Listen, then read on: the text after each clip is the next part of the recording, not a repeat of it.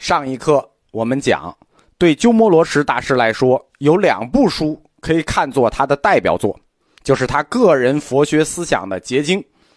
一部是《大智度论》，另一部叫做《中论颂》。《中论颂》这本书也叫《中观论》。《中观论》被公认为是龙树中观学派的理论核心、理论支点。中观派。就是因为《中观论》这本书而得名的，就这本书也叫《中论颂》。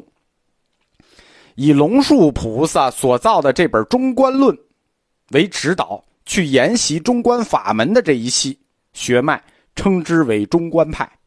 当然了，中观派的后期，它自身还分为好几派。中观一系主要阐述和研究的就是一切法空的思想。所以这一派又称之为大乘空宗。《中论颂》这本书啊，在鸠摩罗什翻译之前，那翻译注释的版本就多了去了，光注释就有七十多家论师做，每一代学佛的都有人去注释这本《中论颂》。鸠摩罗什挑了青木注释的版本，《大乘玄论》里头说，青木于千年中出世注中论。我们说每一代出大师都要想去注中论，就是说青木大师在佛陀灭度一千年后出世了，去注释了中论。如果按这个时间推测呢，这个青木其实和鸠摩罗什差的不远，时间差不多。千年之后是多少？是公元四世纪嘛？从年代上跟鸠摩罗什大概也就是早几十年，所以鸠摩罗什就选了一个离他最近的注释版本，就青木注的。鸠摩罗什他翻译了中论。汉文五百颂，再加上青木的注四卷，因为他认为青木注的比较好。但是我们讲鸠摩罗什大师特立独行，虽然他认为青木注的比较好，但是仍然不满。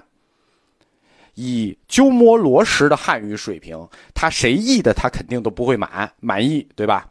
他又重新裁量了译文，让这本中论颂在中文层面上。就更加的优美通俗。鸠摩罗什啊，他是那种独一无二的大师。什么叫独一无二呢？他是有自己独立的思想体系的。在佛教里头有很多大师，实际上所谓大师，他没有自己的思想体系，书上说什么就是什么。鸠摩罗什不一样，他是一个有完整自己独立思想体系、有自己佛学思想的大师。他通过自己的佛学思想，自己对佛教义理的理解，在自己的体系里建立了完整的逻辑框架，然后再按照自己的理论框架去整理佛理。所以，他翻译的特点是什么？就是按照他自己的佛教理论框架，对佛教义理进行了重新的梳理与编排。所以我们讲他易经。不光是对原文进行大量的增删，就这段我全部要了，这段我又添进去好多。不光是增和删，这种增删不是出于文体上的考虑，他是要贯彻他自己的佛学观、自己的世界观、自己的宗教观。所以我们说，鸠摩罗什是那种独一无二的大师，在易经家里也是独一无二的。鸠摩罗什属于佛教早期的大乘宗师。大成早期啊，对吧？这时候大成才多长时间？大成才三四百年，两三百年。这个时候人小乘经院佛教已经八百多年了，大成才两三百年。大成的早期，它本身的思想就很杂，啊，不止三百年，四百年了。鸠摩罗什的大乘思想，实际和最初兴起的大乘行者运动阶段的大乘思想是不同的，因为。最初兴起的大乘思想，地理在哪儿？在中国外面那一侧，对吧？阿富汗往那边往西，而鸠摩罗什形成的大乘思想是丝绸之路中国一侧社会条件下形成的。什么意思啊？同是大乘在这条丝绸之路上，原始大乘是丝绸之路以西的。而鸠摩罗什形成的大乘佛教思想，是丝绸之路中国这一边中国社会条件下形成的。因此，鸠摩罗什所代表的大乘思想，它在自身的根本上就有别于大乘教创教的时候那个原教旨主义，而体现出来更多的我们中国文化元素。丝绸之路啊，它是东西方哲学思想交汇的地带，多民族、多种族、多文化，对吧？多语言在这里相交汇。佛教思想在这个地区流布啊，从一个地儿到另一个地儿流布，它本身佛教思想这种流布是一种文化活动。但是文化活动，它就暗含着对文化的选择，对吧？一个思想传过来，我们接受不接受它，就暗含着文化思想的选择。丝绸之路沿线，这多民族多种族形成各个佛学重镇，都按自己各自的理解去选择。我们讲，佛学思想的传播就意味着文化选择，大家都按各自的理解去选择，去解释。这些来自于古印度的佛教资料。鸠摩罗什是生长在我们中国一侧的，它生长和成长的这个环境，在此后的易经中可以明显的看出来，就是中国西域地区的那种生活痕迹，对吧？西域，西域那也是中国，是中国西域的生活痕迹。他的易经比前代易经。在中文元素上显得特别优美，对吧？你读过《金刚经》就知道，显得特别优美、特别流畅、特别突出。这不光是因为他自己的中文非常好，我们讲敢亲自下场直接译的就是鸠摩罗什，在他之前没有人了，顶多有个主法护。不光是他自己的中文好，是得益于辅助他译经的那个僧团，他这个僧团以后都不再出现了啊。这个僧团里大量的比寿润色，就是他的这些弟子，僧兆也好，慧观也好，僧瑞也好，道宣也好，道生也好啊，没有道生没参加。这些人，那都是宗师级的，这些都是中国最优秀的诗人。因此，鸠摩罗什的易经，虽然他走出了道安所说的佛教哲学要走自己的路。要有自己的语言体系和思辨，但是因为他的这个易经团，他之所以这么优美，就是因为他这个易经团，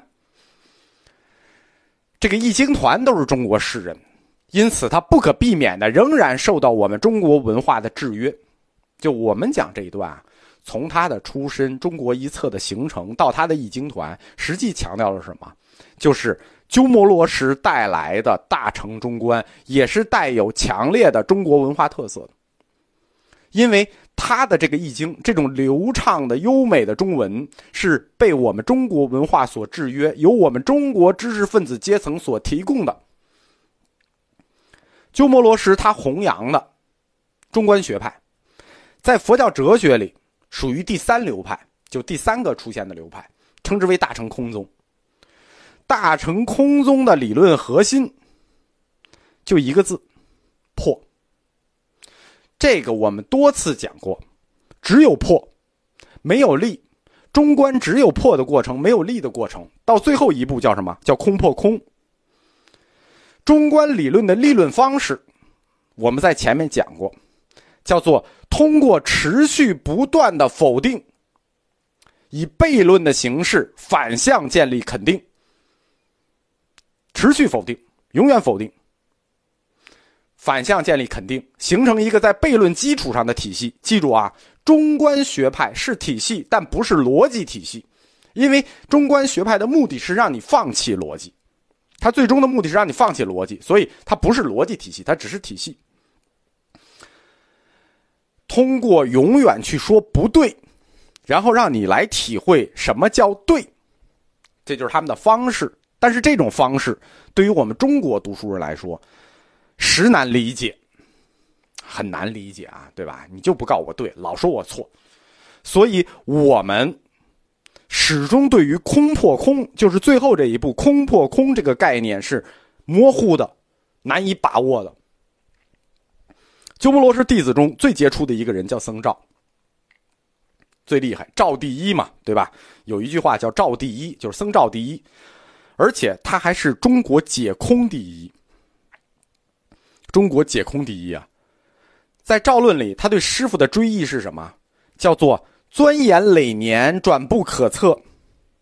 就是我我钻研了师傅这么多年，我都不明白，没大懂。汤用彤先生在《魏晋南北朝佛教史》里说：“石工之学，其深难测。”就是鸠摩罗什的学问啊，已经到了难测的地步。这两方面，就是这说明两方面的问题。一方面，说明鸠摩罗什的思想体系确实非常庞大、非常丰富、非常庞杂。体系大是一方面，另一方面说明什么？另一方面说明，鸠摩罗什在阐发他的义理的时候，所使用的方法，往往是使人琢磨不定的，所以，时工之学其深难测。